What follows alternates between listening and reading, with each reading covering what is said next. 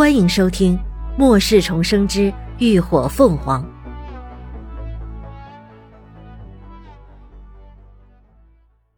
第四十一集：禽兽不如。切，怎么又来换水了？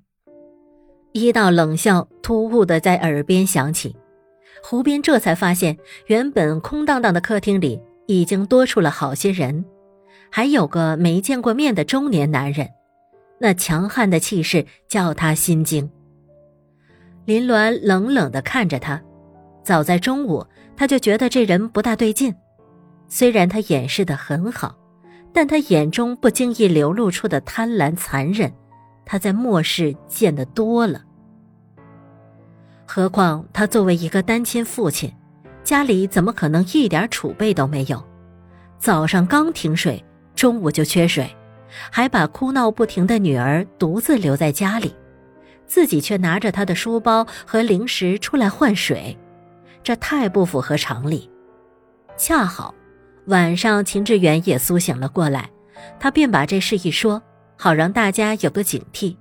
所以，当他在撬防盗门的时候，他们就已经发现了。胡斌一见事情败露，立马开口求饶。姑娘，我实在是没办法，我女儿渴的不行啊！求求你们行行好，再分我点水吧。说话间，他突然猛地扑向了楼梯边的乐乐，手里的剔骨刀高高扬起，想要将他挟持。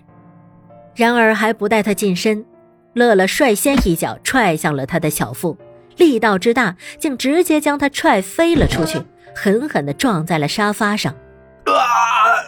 张口就吐出了一口血。抱着自己的肚子，痛苦的卷缩成一团。他本是见乐乐身形娇小，最好对付，哪想到他会有如此怪力，竟一脚就把他的骨头给踢断了。觉得我好欺负是吧？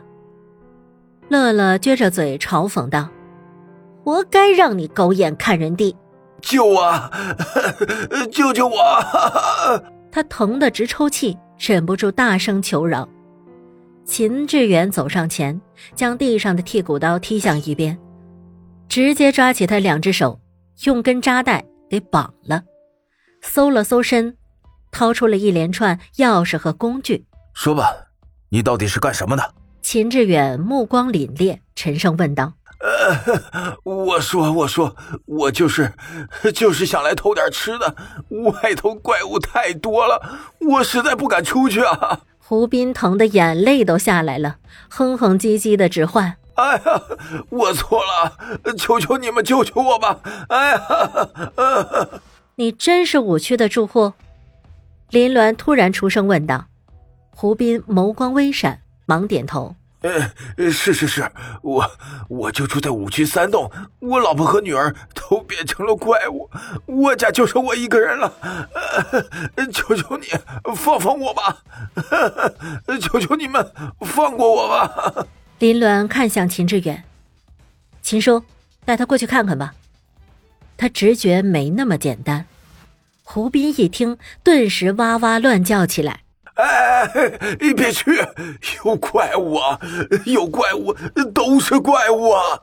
秦志远伸手捏住他的下巴，果断给卸了，然后把人拖出了门。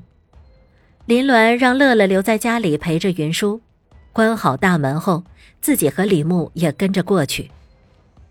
李牧是小区的保安，路熟得很，很快就找到了五区三栋别墅。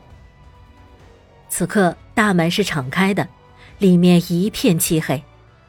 林鸾打着手电照明，几人一前一后往屋里走。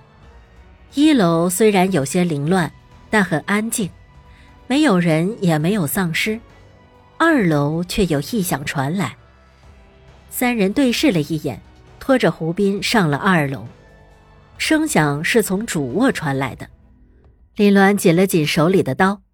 一脚踹开房门，却没有预想中的丧尸扑出。拿着手电往里照，里头的景象却让他触目惊心。只见屋内，一个女性丧尸正浑身光裸，手脚大开的被绑在床上，嘴里还被塞着一团布，异响正是他挣扎不停、挪动床脚而发出的。